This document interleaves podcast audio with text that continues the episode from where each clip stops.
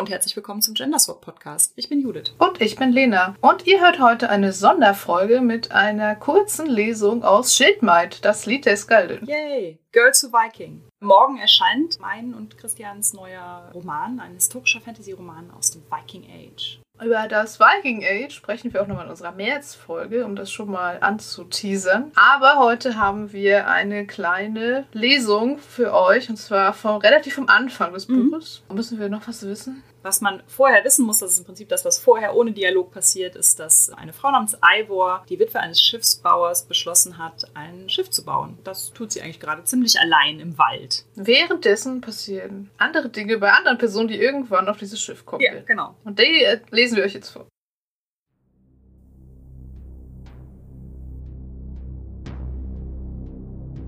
Bevor wir loslegen, Inhaltswarnungen für diese Lesung sind Untote, Schnittwunden, Tod eines Kindes, angedeutete Partnerschaftsgewalt, ein totes Tier und Schwangerschaft.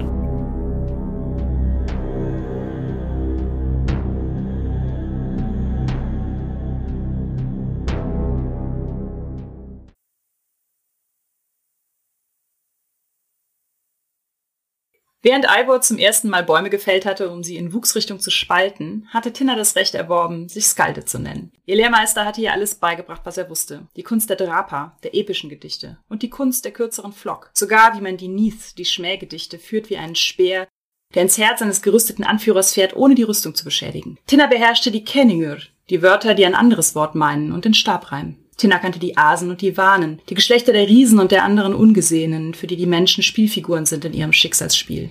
Sie kannte ihre Geschichten und Othins 200 Namen.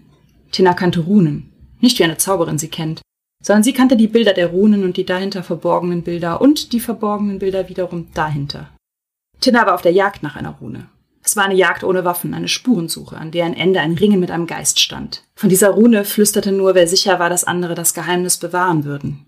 Tinna hatte sich als vertrauenswürdig erwiesen, die richtigen Fragen gestellt und im rechten Moment geschwiegen. Geduld und Hartnäckigkeit hatten sie auf die Fährte eines Mannes namens Herwart geführt. Die Spur führte zu seinem Grab.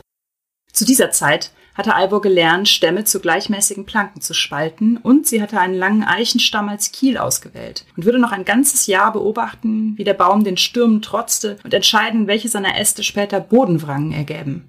Mal sprach sie ihm geduldig zu, an anderen Tagen verfluchte sie ihn. Am Tag des großen Sturms, der die Eiche fällte, kam Tinna an Herwarts Grab an. Viele Männer hatten schon danach gesucht, weil sie es auf Schätze und Schwerter abgesehen hatten, und so gönnte sich Herwart keine Ruhe im Tod. Der Hof in der Nähe war verlassen, denn erwachte Tote sind boshaft und wütend. Erst treiben sie das Vieh in den Irrsinn, dann dringen sie in die Träume der Menschen ein. Entweder man sammelt seinen Mut und tritt ihm entgegen, oder man sucht sich einen neuen Hof.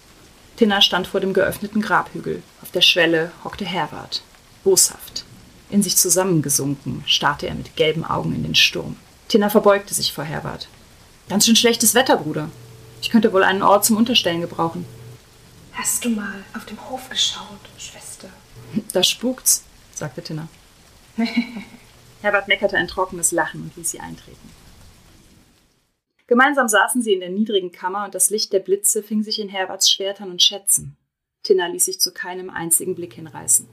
Nicht nur der Regen hat dich hergeführt, aber du hast weder Blick noch Hand nach meinen Schätzen ausgestreckt. stellte Herbert nach sieben Blitzen fest. Du hast mich Schwester genannt, dann weißt du, was mich herführt. Herberts gelber Blick drang Tinna bis unter die Haut. Er entblößte algenbefallene Zähne. Ein Lächeln. Du hast von Peoch gehört. Sie nickte. Sag es, es ist zu dunkel, um dich zu sehen. Ich suche die Tiefe von Peoth, die allen verborgen ist. Aber man sagt, du bist hinabgestiegen. Das bin ich. Ich kann sie dir zeigen. Eine Sturmesnacht ist wie dafür gemacht. Damit stand der alte Leichnam auf und griff nach einem seiner Schwerter. Nimm das andere. Tinna witterte eine Falle. Er würde ihr die Finger abschlagen, wenn sie nach seinem Schwert griff. Ich habe einen Sachs, sagte sie. Herwart, der Draugere, lachte erneut wie ein Ziegenbock. Damit ist es schwerer. Leichter ist es mit meinem. Es kennt Peroths Linien schon. Schwer bin ich gewohnt. Er nickte und schnitt seinen verfaulten Brustkorb auf. Das Leuchten seines alten Geistes schien heraus. Zuerst musst du dein Herz rausholen. Ich bin nicht tot wie du, ich werde daran sterben. Nicht in meinem Grabhügel. Hier bin ich der Herr über den Tod. Tina sammelte zwei Atemzüge lang ihren Mut. Dann hob sie ihr Sachs zur Brust und schnitt tief. Ihr eigenes Herz leuchtete wie eine eingesperrte Sonne. Es war ein seltsamer Schmerz, heiß und tief, als sie ihr Herz freiließ. Sie rang nach Luft, doch es gab nur das Glühen der Sonne. Herbert nahm sein Herz und zeigte es ihr. Auf dem pulsierenden Gelb war die Rune glutrot. Du musst sie in dein Herz schneiden. Dann vereint sie Hamre und Hugre. Deine Form wird, was dein Geist wünscht. Das ist das Geheimnis.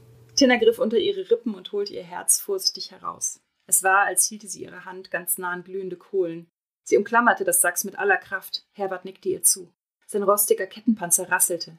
Sie setzte die Spitze des Messers an. Die Magie dieser Rune auf deinem Herz wird deine Form nach deinen Wünschen wandeln. Anderen, die dich zu kennen glauben, wird sichtbar werden, wer du bist, flüsterte Herbert eine letzte Warnung. Sie werden das nicht mögen. Sie haben Worte und Strafen dafür. Doch Tina schnitt, als hätte sie ihn gar nicht gehört, und rot blühte Peorth auf ihrem Herzen auf. Ein Blitz besiegelte es, und sie wusste später nicht mehr, wie sie ihr Herz wieder unter die Rippen geschoben, wie sie die Wunde geschlossen hatte. Als sie zu sich kam, lag sie mit der kurzen Klinge des Sacks über der Brust auf Herberts Grab. Sie nahm ihren Schwertgurt ab und legte das Schwert ihres Vaters neben die Schwerter Herberts. Sie verbeugte sich auf der Schwelle und trat hinaus in den Regen.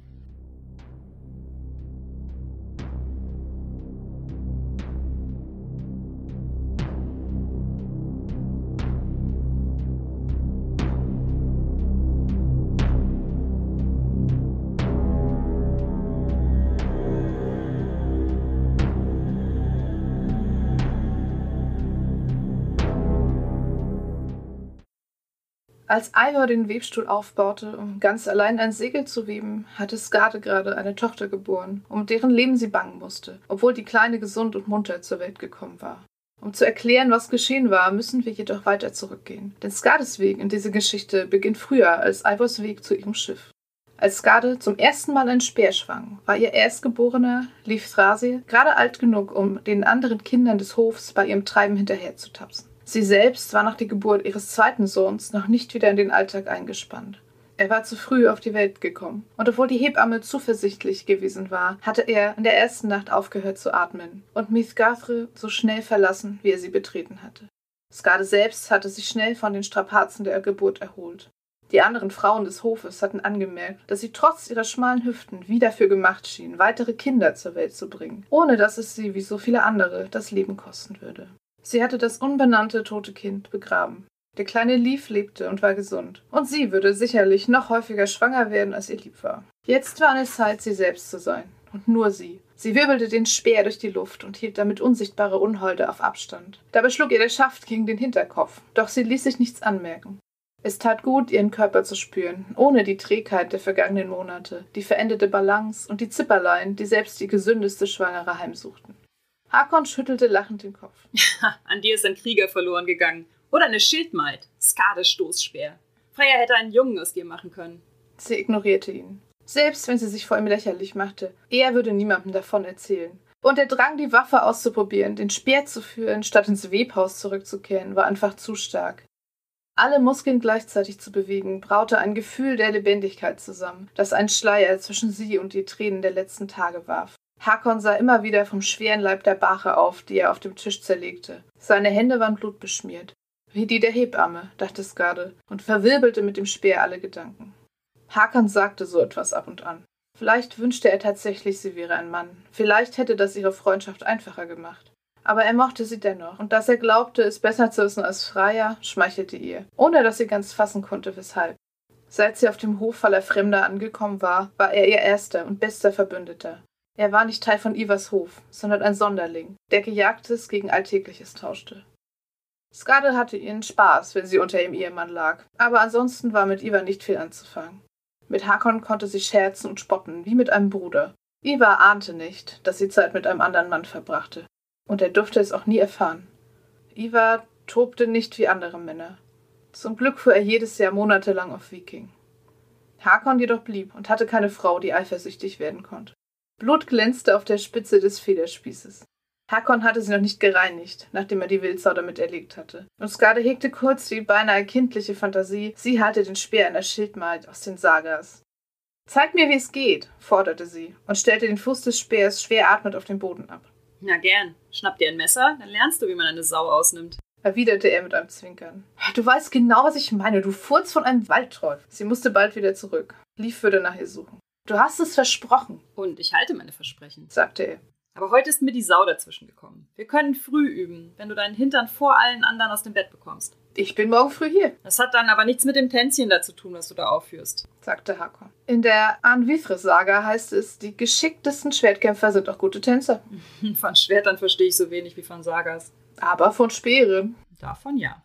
Geschickt trennte er mit der Klinge das Fell vom Fleisch. Sie konnte sich noch nicht vom Speer trennen, blickte nach oben, betrachtete die blattförmige Spitze und die kurze Querstange darunter. Wozu diese Querstange? Stört die nicht beim Zustoßen? Es stört die Sau dabei, dich zu töten. Stell dir vor, das Wildschwein hier. Er drückte gegen den massigen Leib. Rennt auf dich zu und du spießt es auf. Wildschweine sind schlau, aber wenn der Zorn sie packt, sind sie nicht zu bremsen. In ihrer Raserei merkt die Sau nicht, dass sie eigentlich schon tot ist. Wie ein Berserker. Ohne die Querstange könnte die Bache den Schaft des Speers mit ihrem ganzen Gewicht und der Wucht des Ansturms einfach durch sich hindurchtreiben und dich mit ihren Haken aufschlitzen. Er hielt sich das Sachs als gewaltigen Eckzahn an den Unterkiefer. Hält man damit auch einen Keiler auf? Oder sagen wir einen Berserker? Hakon legte das Messer beiseite und stützte sie auf den Tisch, musterte den offenen Leib darauf und wich ihrem Blick aus. Einen Berserker tötest du nicht mit einem Stich. Du kannst nicht gegen jemanden gewinnen, dem es egal ist, aber verletzt wird. Er rettet dich auch die Querstange nicht, sagte er, als das Schweigen zu lang andauerte. Welche Waffe würdest du gegen einen Berserker nehmen? Dies hier war gefährliches Terrain. Und in welcher Tonlage solche Fragen gestellt wurden, entschied alles. Meine Beine. Ich würde weglaufen und die Götter und alle Ungesehenen um Gnade anflehen. Was, wenn er dich in die Enge getrieben hätte? Dann würde ich eine Waffe nehmen, die schreckliche Wunden schlägt. Mit der man einen Gegner auf Abstand halten kann und Fleisch, Muskeln, Sehnen durchtrennt und Knochen zertrümmert. Mit der man ins Herz stoßen, aber auch Gliedmaßen abschlagen kann. Ich würde einen Hausschwer nehmen. Aha, sagte Skade. Das ist eine Kriegswaffe, kein Jagdwerkzeug, sagte Hakon leise. Ich will weder jagen noch in den Krieg ziehen. Ich lerne es wie ein Tanz. Er gab sich mit einem Seufzen geschlagen. Dann, Skade Widderkopf, sehen wir uns morgen früh nach Sonnenaufgang auf der Lichtung. Du wirst sehen, wie man mit dem Hausspeer tanzt. Sie jubelte innerlich. Äußerlich blieb sie gelassen. Ich werde da sein, wenn, lief Thrasi mich lässt. Hakon nickte und hielt am nächsten Tag sein Versprechen.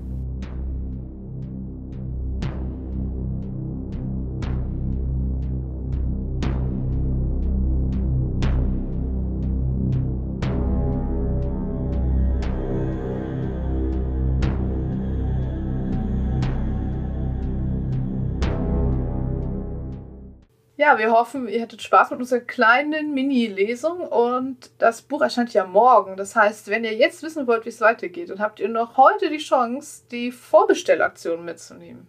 Jawohl, denn wenn ihr mir einen Vorbestellbeleg schickt, in irgendeiner Form, also zum Beispiel einen Screenshot von eurer Vorbestellung oder, es ist schon vorgekommen, ja, ein Foto eures glücklichen Buchhändlers oder eurer glücklichen Buchhändlerin, auch das wird akzeptiert, dann erhaltet ihr morgen äh, digitale Goodies, also digitales Artwork, ein von Christian und mir vorgelesenes Kapitel und Kurzgeschichten. Also letzte Chance. Und ansonsten hoffen wir, ihr lest alle Schildmaid und wünschen euch jetzt schon mal viel Spaß damit. Ja, vielen Dank fürs Hören. Bald kommt unsere reguläre Folge raus. Und da reden wir dann nochmal sehr viel über das Viking Age. Also stay tuned wow. und bis bald. Bis bald. Tschüss. Tschüss.